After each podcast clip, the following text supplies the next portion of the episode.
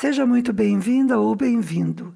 Este é o Coisas de Cuba, onde você encontra notícias da ilha em primeira mão, causos e costumes cubanos, tudo sob um ponto de vista de uma brasileira. Eu sou Márcia Chueri, faço o roteiro e a gravação, e quem cuida da produção e edição é o Fernando Carvalho. Primeiro que tudo, nós ganhamos, porra! Eu sei que a euforia já passou e você já deve ter calculado o tamanho da pemba que esse governo Lula ganhou. E nós da esquerda, então?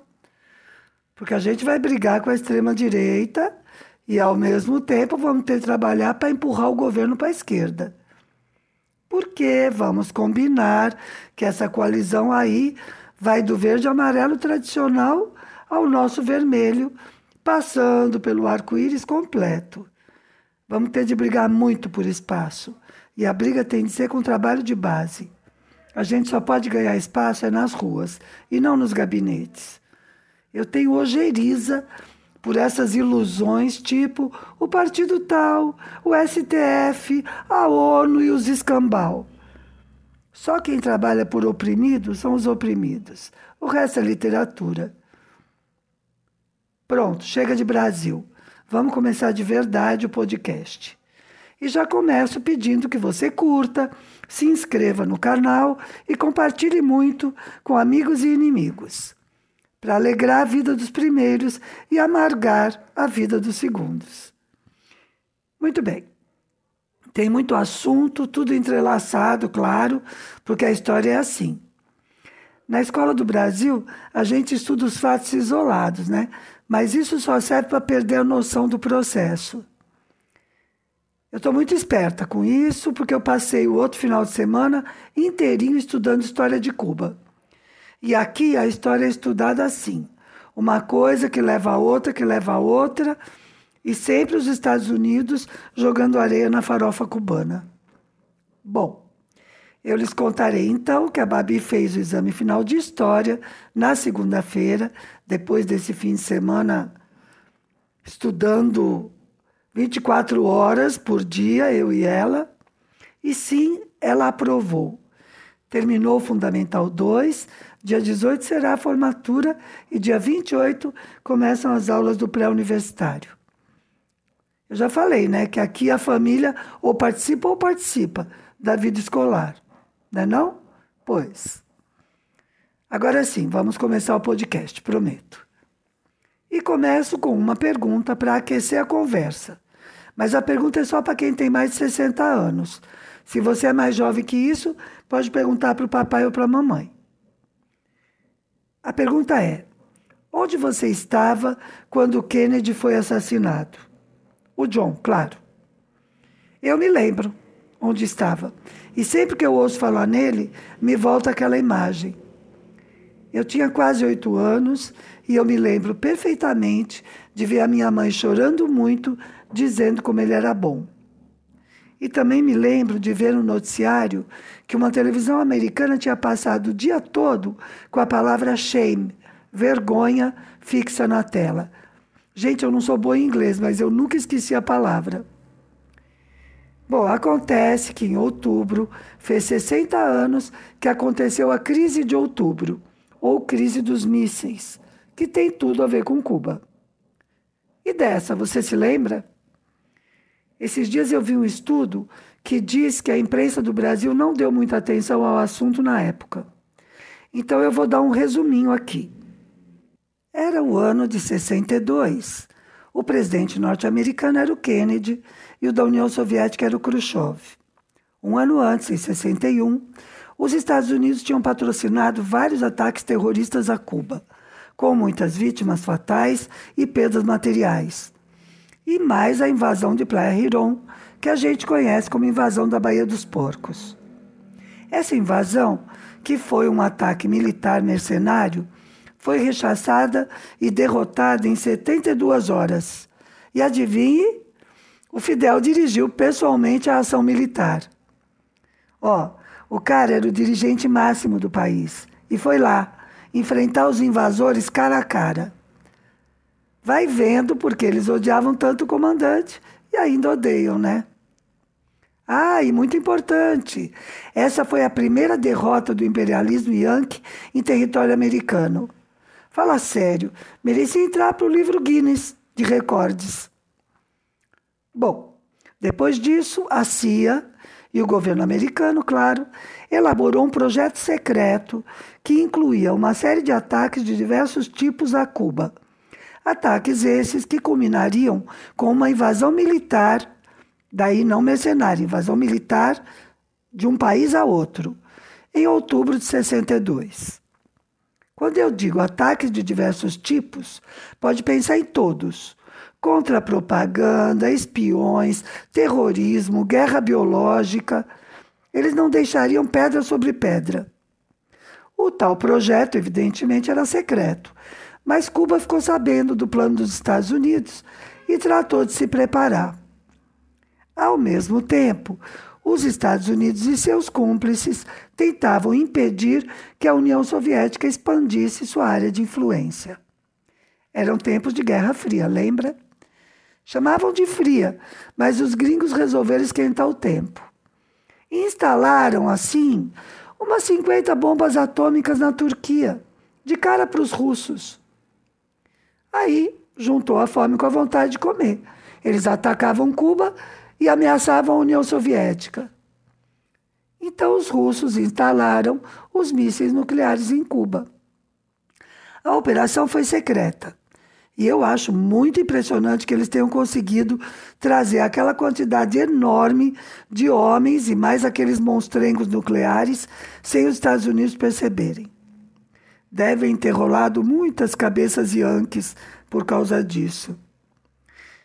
E é justo lembrar aqui que quando os Yankees perceberam que foi um, um avião espião que fotografou, e aí foram para cima dos soviéticos, estes afirmaram que eram armas defensivas. E eram mesmo. Eram armas de dissuasão.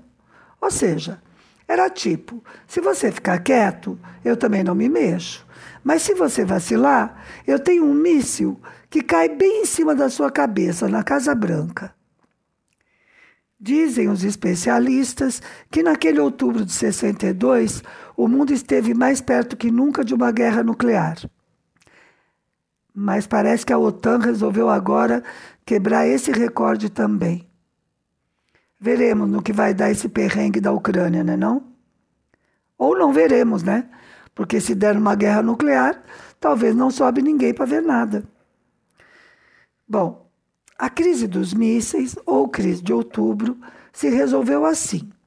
A União Soviética retirou os mísseis de Cuba e os Estados Unidos retiraram os mísseis da Turquia após uma negociação secreta entre Kennedy e Khrushchev.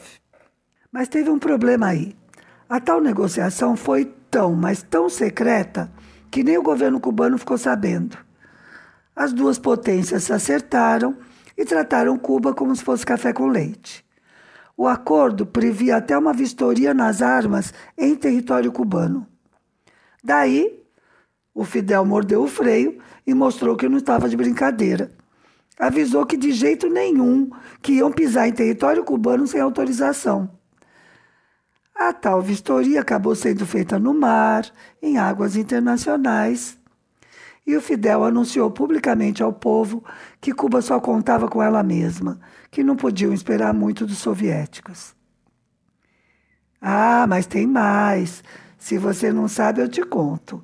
Os Estados Unidos retiraram os mísseis da Turquia, mas deixaram as bombas atômicas.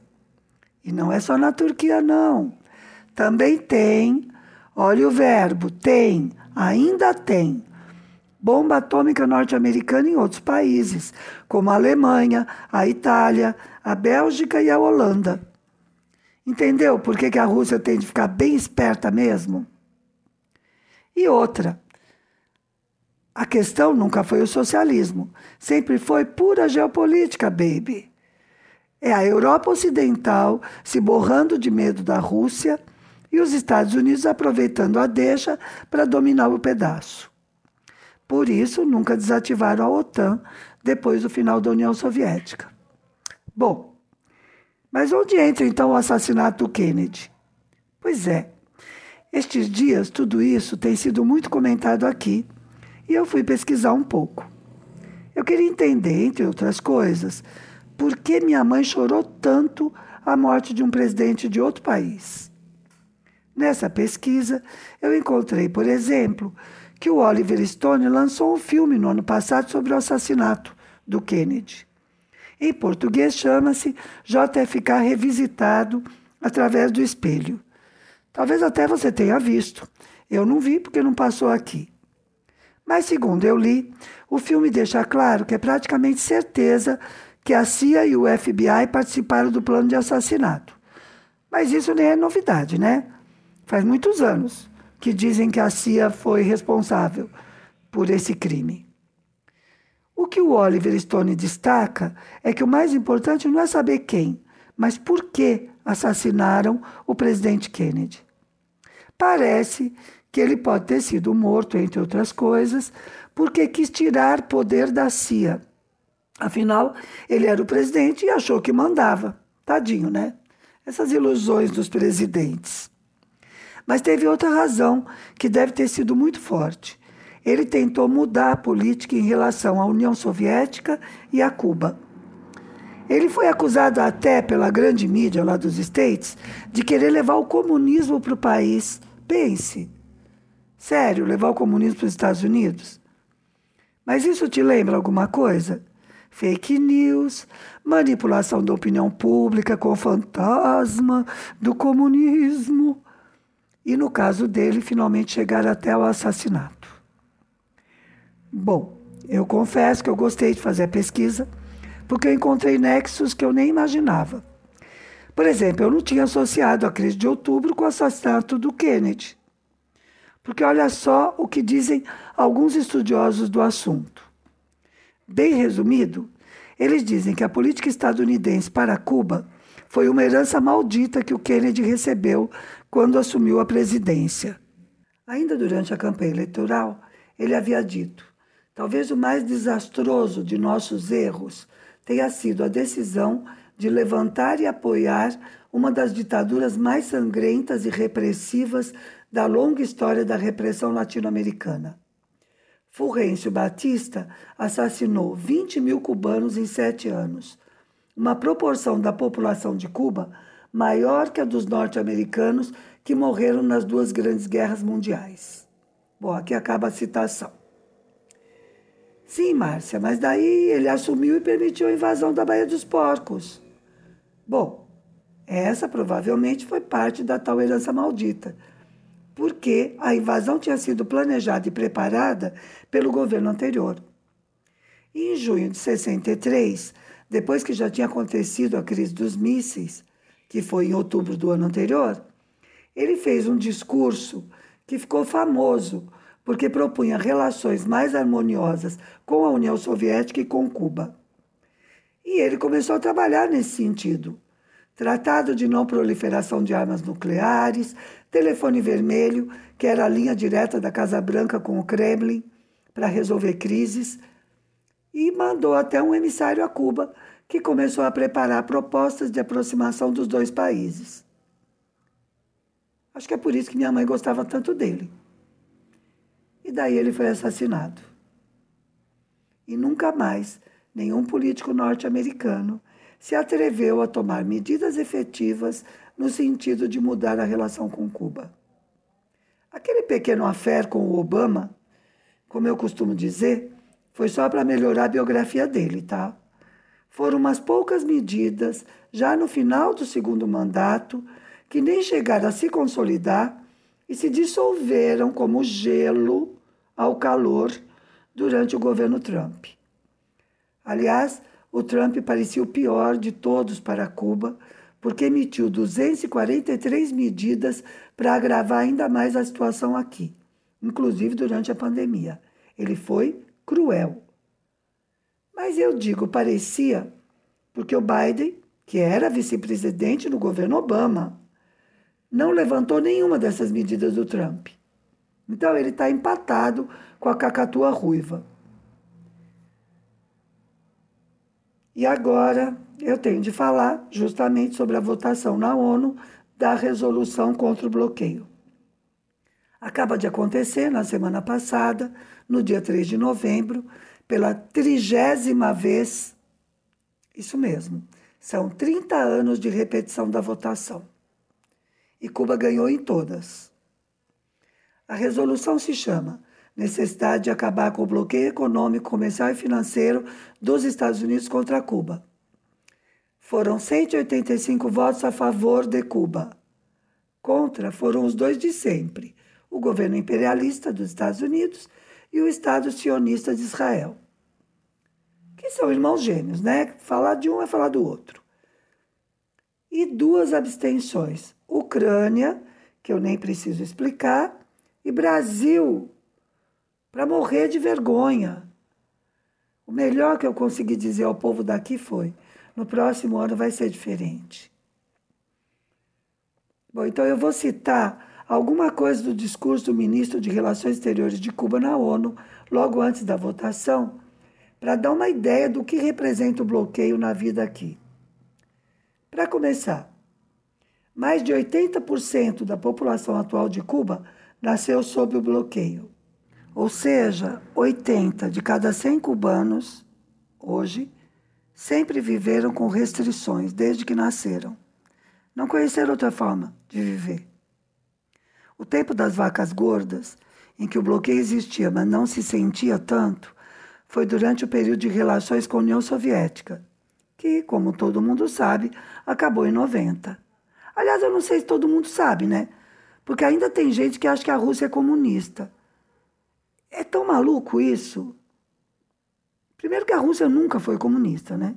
A Rússia fez uma revolução socialista que depois degringolou, etc, etc. Mas hoje é capitalista, gente, pelo amor. Que isso? Bom, mas alguém poderia dizer: ah, os pobres de todos os países vivem assim, com restrições. É verdade. Por isso nós dizemos que o capitalismo não deu certo. Mas aqui as restrições não acontecem porque há uma minoria rica que vive do trabalho do resto. Aqui as restrições são para todos. Há um comentário de um subsecretário americano chamado Mallory, de 1960, o comentário, quando eles estavam planejando, que deixa bem claro o objetivo do bloqueio: provocar o desengano e o desalento, reduzir os salários, provocar fome, desespero e a derrubada do governo. Essa era uma das coisas que o Kennedy queria mudar. E eu não estou dizendo que ele era bacana ou que teria sido melhor para Cuba, porque isso é impossível de saber. Em história não existe e se. Só o que eu digo é que chegaram ao assassinato para impedir, entre outras coisas, que ele mudasse essa política de bloqueio. Bom, continuando com o discurso do nosso ministro, nosso aqui de Cuba. Nos primeiros 14 meses do presidente Joseph Biden, os prejuízos causados pelo bloqueio atingiram é, 6 bilhões 364 milhões de dólares, mais de 15 milhões de dólares por dia. Agora você pensa no tamanho de Cuba, no tamanho da economia de Cuba, uma pequena ilha sem muitos recursos naturais. E imagina a diferença que faz 15 milhões de dólares por dia. É assim que eles provocam desabastecimento, escassez e muita angústia a absolutamente todas as famílias cubanas. Eu digo isso porque, mesmo os que recebem dinheiro de familiares do exterior, que é tipo uma elite aqui, eles nunca sabem se isso não vai acabar de repente. Então a angústia está ali.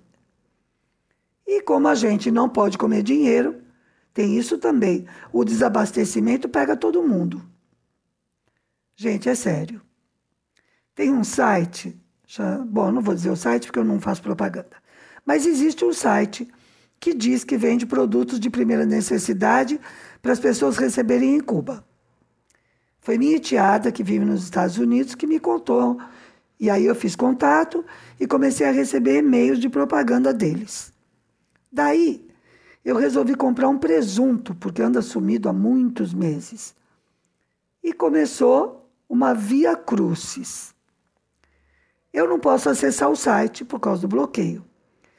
Então eu tentei, tentei, tentei e vi que não ia dar.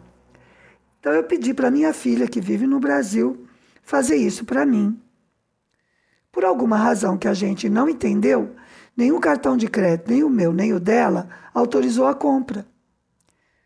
Foi, foram vários dias. Daí a gente desistiu e eu vou comer presunto quando eu for para o Brasil mesmo. Foi a sugestão da minha filha.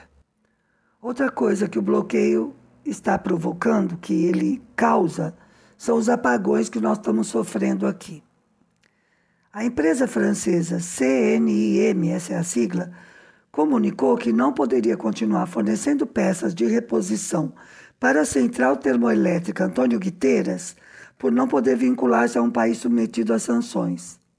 Fazia anos e anos e anos que eles forneciam as peças, porque eles são os que instalaram. A termoelétrica é francesa de origem. E foi uma medida do governo Biden que os levou a dizer que não vão mais fornecer peças. E essa usina é uma das maiores de Cuba. Outra. Depois de 26 anos de trabalho conjunto ininterrupto, o grupo alemão Continental Reifen Deutschland decidiu cortar as relações com a União Cuba, Cuba Petróleo, que é o CUPE, que são os postos de gasolina daqui. É a empresa petroleira. Ou seja, eles nos deixaram sem eletricidade e sem combustível. Tudo isso é Biden, tá? Daí, né, quando eu vi as filas nos postos de gasolina, né, começaram a acontecer, eu ficava contente de ter um triciclo elétrico. Mas nós já ficamos duas vezes sem ter como carregar a bateria por causa da falta de luz. Então é assim: se correr, o bicho pega, se ficar, o bicho come. E o bicho são os Estados Unidos mesmo. Gente, eu queria muito fazer um podcast leve e divertido, mas estes dias não estão fáceis. Não estão. Neste momento eu estou gravando sem luz. Então, o meu computador está ligado, porque eu estou lendo, né? Mas sem carregar a bateria, vai descarregar, né? Está descarregando. Eu estou usando o meu celular, estou gastando a bateria dele e daqui a pouco eu posso ter um problema por isso. E eu estou morrendo de calor dentro do meu quarto porque eu não posso pôr ventilador. Mas eu queria que fosse divertido, gente. Eu queria, juro. Então, para amenizar, eu vou contar para você o que eu aprendi vivendo num país bloqueado. Ah, não, pera. Antes, uma parte. Pessoas, presta atenção. A Venezuela está sob bloqueio. Então, se você quiser criticar o responsável pelas duras condições de vida dos venezuelanos, são os Estados Unidos, tá? Critique os Yankees. Ah, eu ando bem cansada de ver gente que se diz de esquerda, inclusive, criticando Maduro e a Venezuela. Usam o nome do país como sinônimo de um lugar ruim. Gente, isso é feio, é injusto e é antiético. Ah, mira, eu aprendi isso também aqui. Em Cuba não se fala mal do país alheio, nem do povo, nem do governo alheio, na verdade. Cuba denuncia o bloqueio norte-americano. Mas não fica, por exemplo, falando que lá tem gente morando na rua e passando fome. E tem, e tem muita. Bom, mas viver em país bloqueado também ensina muitas coisas. E a maioria não é fácil mesmo. Um exemplo. Eu digo que tenho de ferver a água que a gente toma. E o que você pensa? Que eu vou lá no fogão, ponho uma chaleira a ferver e tá tudo certo, certo? Só que não. Nós temos dois garrafões para armazenar água de beber e de ferver café também. Ou qualquer coisa que a gente vai ingerir sem ferver. Sim, eu sei que o café é fervido, gente. Eu uso água fervida para fazer o café porque a gente usa cafeteira elétrica e os sais da água da torneira entopem os caninhos da cafeteira. Como entopem tudo que é cano, aliás. Eles têm aqui uma tremenda cultura acumulada sobre como desentupir canos, com vinagre, com ácidos, com desentupidores, enfim. Porque tem que saber fazer isso. Bom, voltando à água fervida.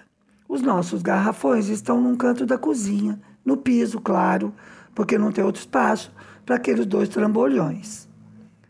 A gente ferve a água numa panela grande, bem grande, uns 5 litros de cada vez.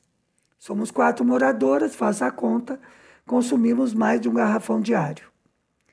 Então, daí você pense no trabalho e na canseira de carregar esses panelões de água e mais os garrafões. E de coar a água fervida para retirar os sais que ficam em suspensão, aqueles sais que entopem os canos. Se a gente toma sem filtrar, parece água com talco, assim. E isso porque nós somos privilegiadas. Nós usamos gás de rua, que é subsidiado e nunca falta. Quem tem gás de botijão, que é a maioria, não tem condição de ferver a água, porque recebe um botijão a cada certo tempo.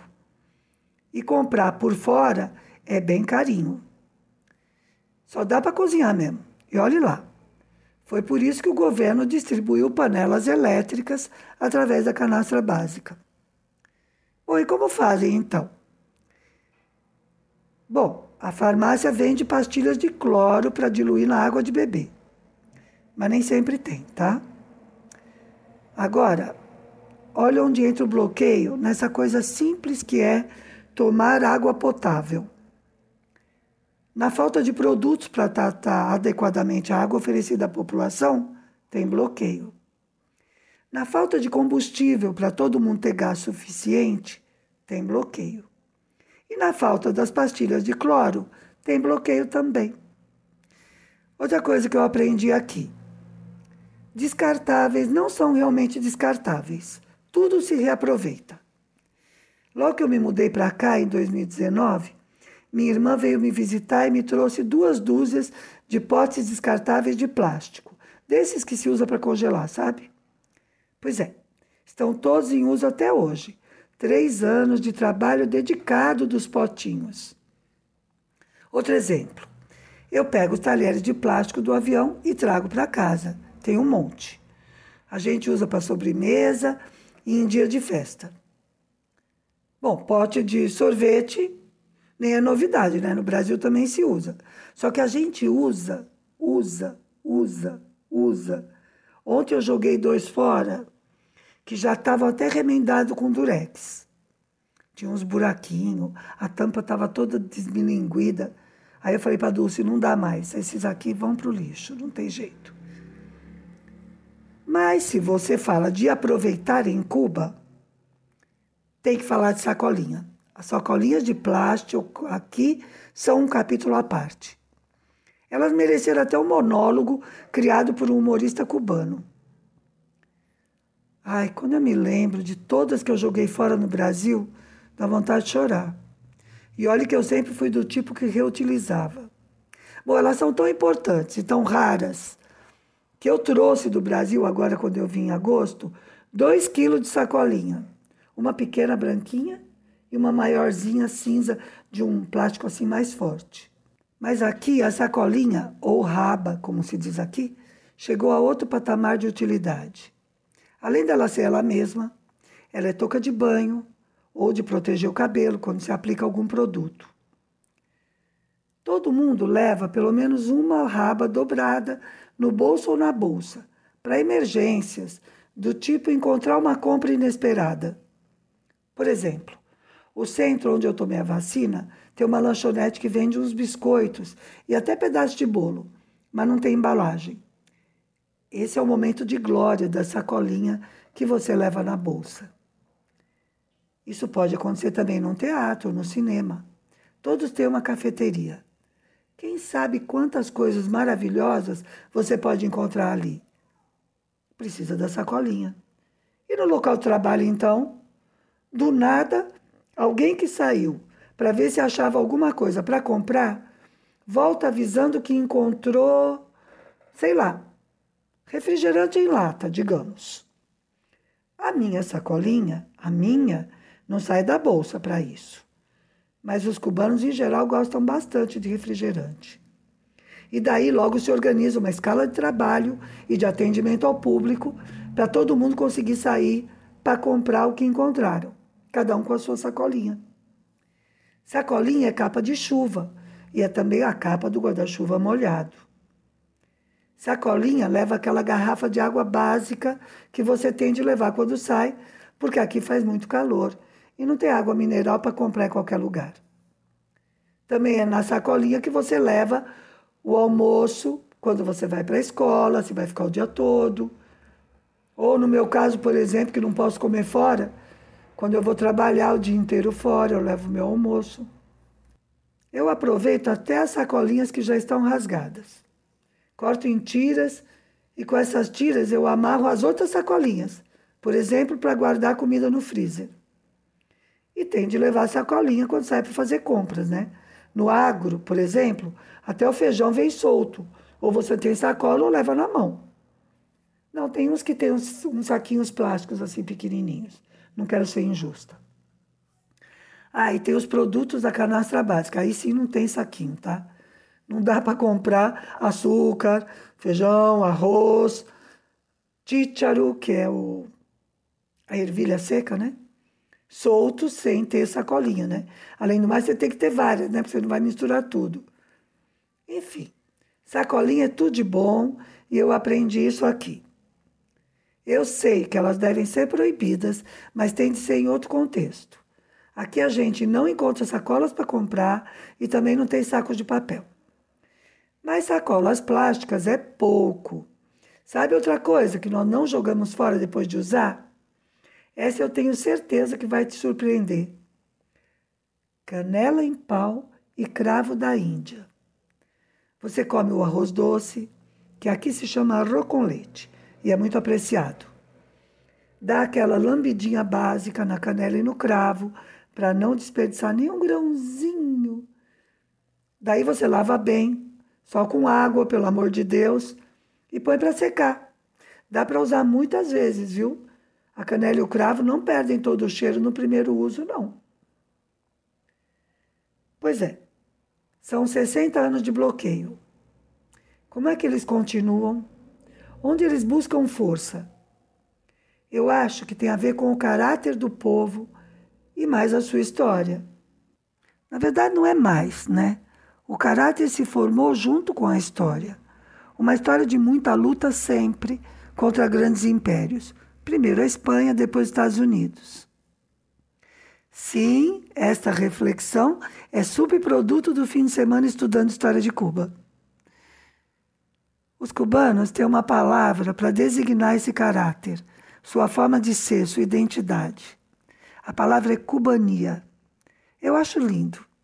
E eu gostaria que o Brasil tivesse também. Mas isso é outra história, quem sabe, para outro podcast. É assim. Tudo quanto é cubano se identifica com a cubania. Isso não tem a ver com o sistema político nem com a revolução. Por exemplo, eles dizem que os cubanos são bem-humorados e divertidos. Então, mesmo que o cara seja sério ou mal-humorado, ele se identifica com essa característica, porque ele é cubano. E a maioria dos cubanos realmente é bem-humorada.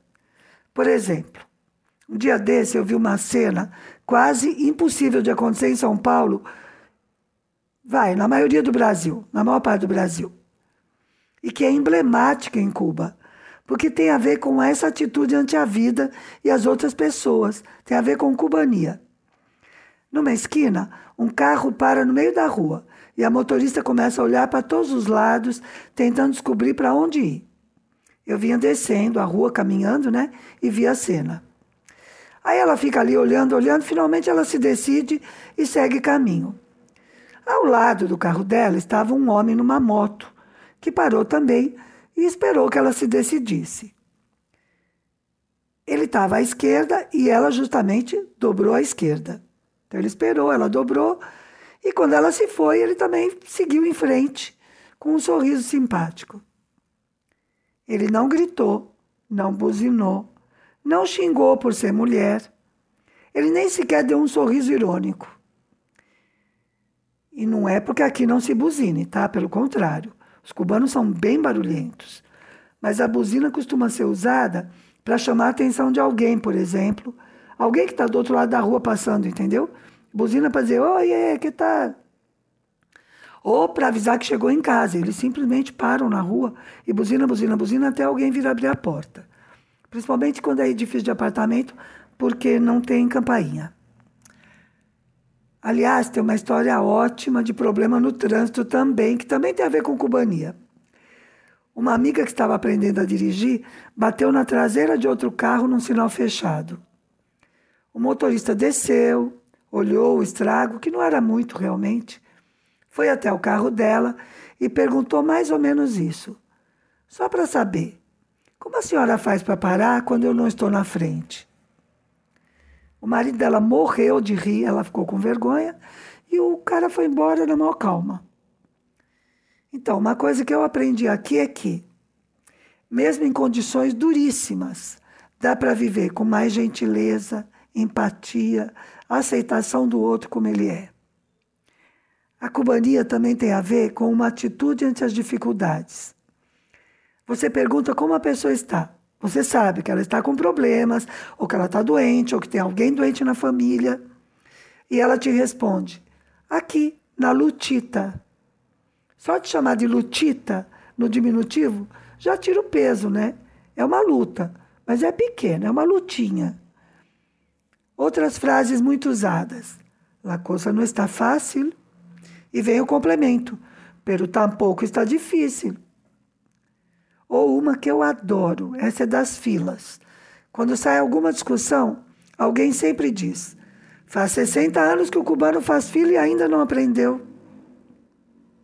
Bom, para terminar, eu quero registrar aqui que eu recebi mais mensagens pessoais de cubanos que de brasileiros festejando a vitória do Lula. Eu não estou dizendo que os brasileiros não festejaram, óbvio. O que eu estou dizendo é que os cubanos têm essa capacidade de tornar o político pessoal, de viver de forma mais integrada os diversos aspectos da vida. Então, eles me mandaram mensagens pessoais celebrando, me dando parabéns pessoalmente, celebrando a vitória do Lula, demonstrando a alegria que eles sentiam por isso.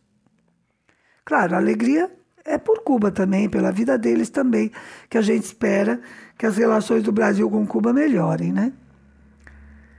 Bom, por hoje é isso, mas falta contar muita coisa das diferenças entre brasileiros e cubanos e do que eu aprendi aqui. Então, não se despeça do canal. Bom, o clipe de hoje é do William Vivanco, um compositor e cantor relativamente jovem e que tem um estilo muito original. Recentemente eu vi uma entrevista em que ele dizia que, porque ele é santiagueiro, isto é, ele é de Santiago de Cuba, no oriente da ilha, que ele tem um pouco de pirata e um pouco de cimarrão. Cimarrão era o quilombola, ou seja, o escravo que se rebelava e fugia para viver em comunidade, em locais escondidos, e que lutava, se fosse necessário. Isso é uma característica do cimarrão. Ser livre, né, viver de uma forma coletiva e lutar. Eu vou dizer para você que vale muito a pena ouvir e ver o William Vivanco. A música que eu escolhi se chama Carabela. Ah, não esquece de se inscrever no canal, de curtir o vídeo e de divulgar para os amigos, claro. E eu te espero de novo por aqui para conhecer mais coisas de Cuba.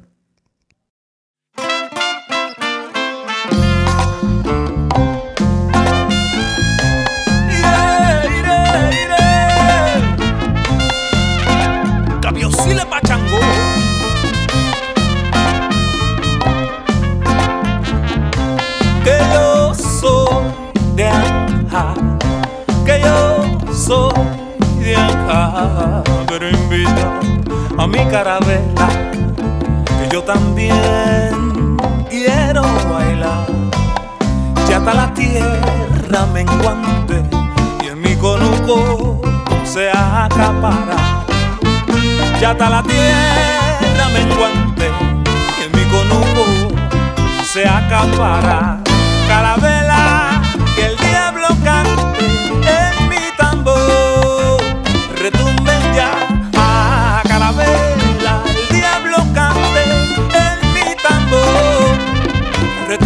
retumben ya y